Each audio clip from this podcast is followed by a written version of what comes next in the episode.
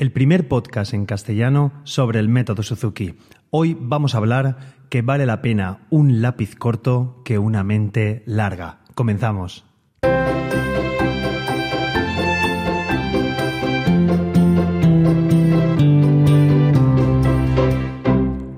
Hola a todos y bienvenidos. Soy Carmelo Sena, profesor de guitarra Suzuki, y a través de este podcast me gusta compartir mi experiencia en el día a día como profesor y todo lo que sé y voy aprendiendo sobre esta fantástica metodología y filosofía de vida que es el método Suzuki. Y bueno, como os he dicho en la intro, hoy quería hablaros que vale la pena tener un lápiz corto y una libreta que una mente larga. Bueno, yo muchas veces cuando comienzan los, los padres y las madres a venir a, la escuela y comienzan en, en, la metodología Suzuki, pues les, les aviso, o les informo, mejor dicho, de que lo ideal es que tengan una pequeña libretita para apuntar las cosas. Los que me escucháis, si sois unos buenos padres y madres Suzuki, pues seguramente tendréis una libreta y tomaréis apuntes en la clase de, de, vuestros peques. Pero no me sucede esto en todas las familias. Entonces quería hacer este capítulo pues por, por esto mismo porque creo que es una de las cosas indispensables a tener en, el aula. Y eso podríamos hablar de una pequeña libretita. Y bueno, trasladando también eh, a las nuevas tecnologías, tengo algunas familias que en vez de traer su libretita, pues lo que hacen es apuntar en el propio móvil pues todo lo que les voy indicando, las, las cosas que tienen que hacer, los puntos técnicos. Entonces, en el capítulo de hoy lo que quería hacer es un pequeño pues resumen de cómo podía ser esta libretita o daros algunos consejos de cómo pues implementarla o por lo menos cómo la, utilizaría yo en el caso de que fuera papá o mamá Suzuki. Claro, dentro de lo posible yo tengo todas las cosas más o menos en la cabeza y no siempre, ¿eh? porque muchas veces eh, tengo juegos apuntados en libretas, en el ordenador, bueno, utilizo el Google Drive para organizarme y muchas veces pues tengo ahí los juegos, actividades, muchas veces pues refresco eh, mis propios trabajos de cuando yo hice, hice la formación Suzuki y me dan un poquito de aire nuevo para, para las clases. También refresco pues, pues para, para vosotros especialmente también para, para hacer capítulos de, del podcast. Pero bueno, no me enrollo más. Lo que quería comentaros es esto. Entonces, eh, lo ideal es que tengáis una pequeña libretita, pues una, una, libretita pequeña, una cuartilla que podáis llevar en el bolso, en la propia funda del, del instrumento, en el caso de que vuestro instrumento pues tenga funda. Claro, si a lo mejor sois pianistas o, o arpistas que, que, no lleváis el instrumento encima, pues mejor en, en la pequeña mochila. Entonces, ¿yo cómo, cómo la organizaría? Eh, tendría un apartado de clases, ¿vale? El apartado, pues pondría en, en, una hoja, podemos tener el pequeño apartadito de, de, lo que hemos hecho en el día, ¿vale? La frase que, pues, pues ponemos la fecha de la clase individual y ver todas las pautas que a lo mejor el profesor haya hecho, ido haciendo con el peque eh, o lo haya ido teniendo, ¿vale? Eso sería un, uno de los apartados, digamos, sería como un diario, ¿vale? De, las clases que vais haciendo. Yo os recomiendo tenerla tanto en, en la individual como en la clase grupal.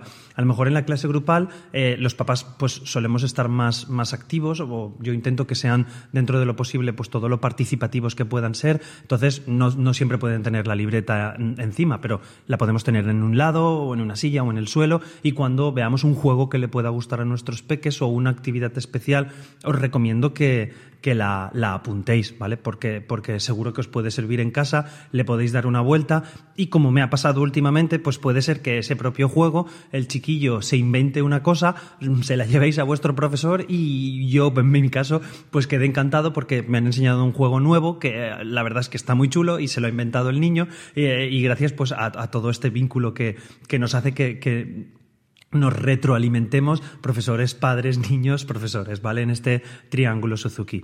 Entonces, yo, yo haría la libreta de esa manera. Un apartado que sería el diario semanal, por así decirlo, de, de, de cada clase. Y luego otro apartado en el que pues, podéis empezar la libreta al revés o a partir de mitad libreta o estas libretas que tienen colores. Bueno, cada uno lo puede inventar como sea. Os hablo de libreta, pero como siempre os digo y os recomiendo también, lo podéis hacer en formato digital para llevarlo siempre encima, en el móvil, que se sincronice con la tableta y bueno, visualizarlo en casa más, más grande. Bueno, Continúo.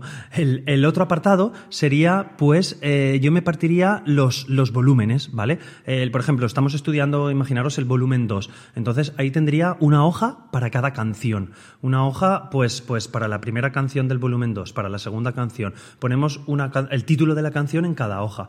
Y ahí, pues, es súper interesante apuntar las cosas, además de en el diario, pues, que nos ha ido diciendo el profesor sobre, sobre esa canción.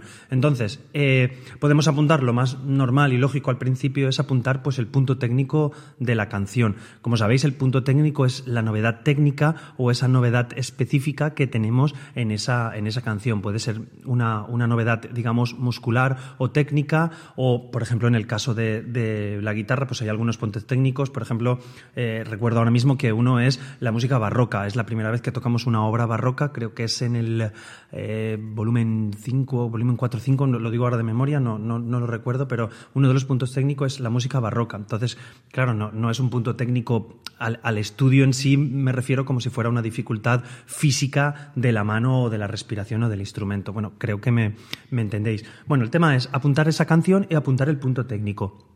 Y puede ser que nuestro hijo pues tenga o nuestra hija tenga cierta dificultad en un punto o tenga otra, otra dificultad. Bueno, como me entendéis, puede, puede tener diversas dificultades en la obra. Entonces, el profesor o la profesora pues nos dará pautas. Nos puede decir, mira, podemos trabajar este trocito así o podemos hacer este juego. Entonces, eh, podéis apuntaros esos juegos en la canción. Así lo tendremos en el diario de la semana que hemos hecho y también lo tendremos en esta canción independiente. Entonces, tenemos, digamos, un pequeño diario por canción tenemos todas las cosas que hemos ido trabajando en cada canción.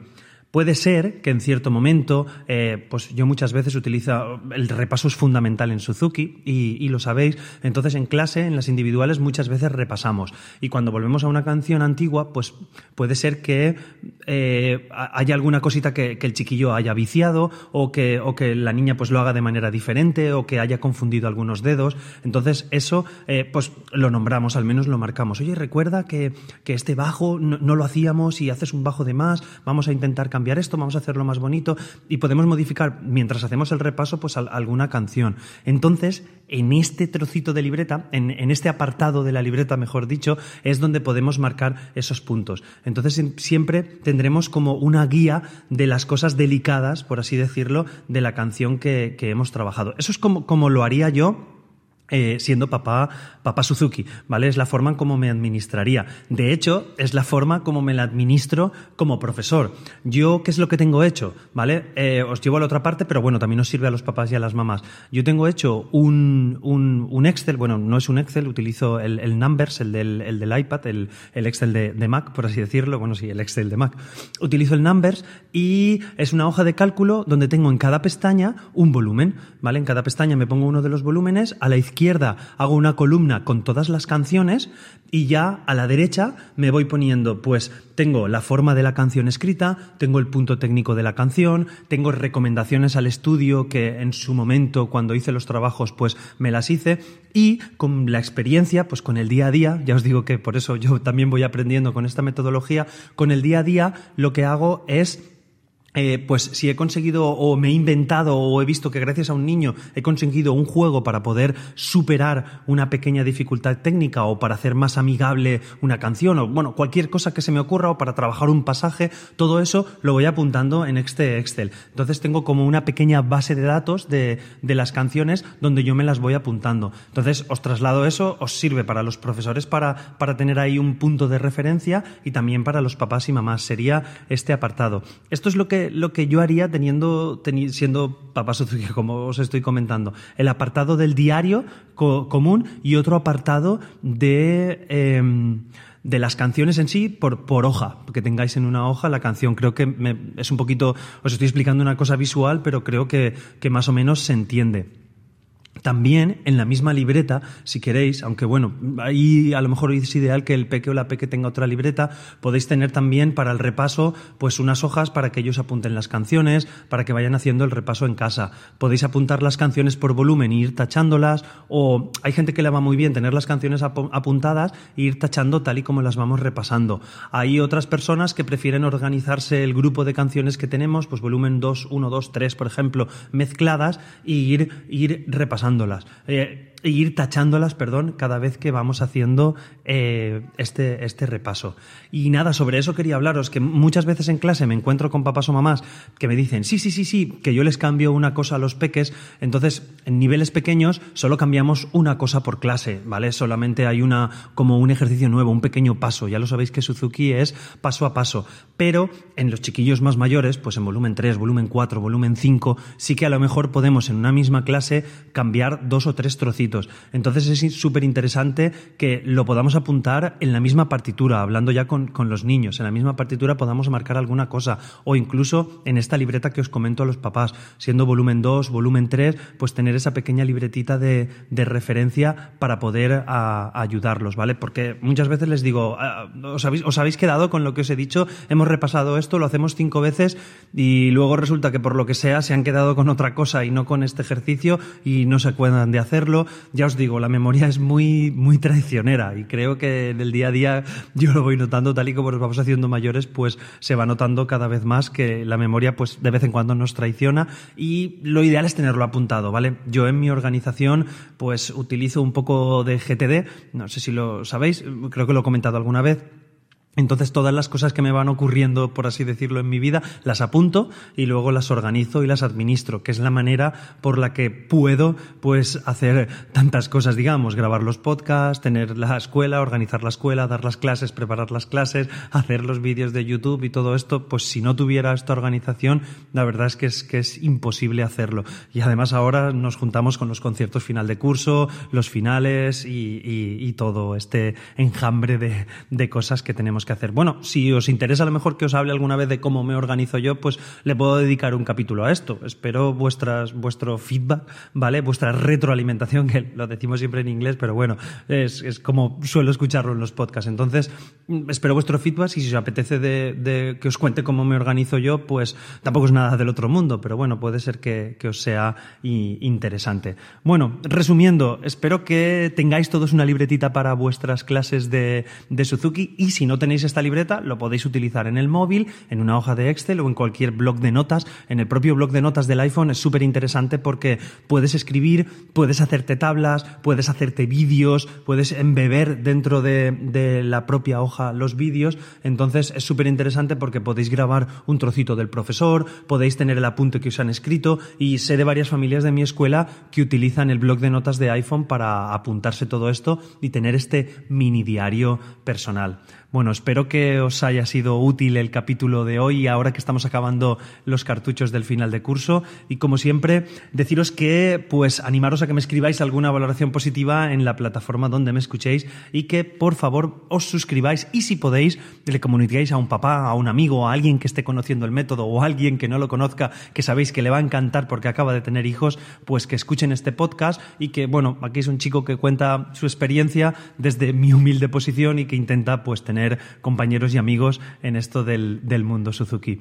Como sabéis, soy arroba carmelosena barra baja en Twitter e Instagram y tenemos el canal de Telegram donde ahí siempre os pongo las noticias de lo último que va saliendo de aquí del podcast de Mundo Suzuki que se llama, bueno, si lo buscáis, arroba Mundo Suzuki todo junto y lo encontráis en Telegram. Y como siempre encontraréis esta y otras formas de contactar conmigo en carmelosena.com barra Mundo Suzuki. Nada más, nos escuchamos en el próximo capítulo. Hasta luego. Thank you.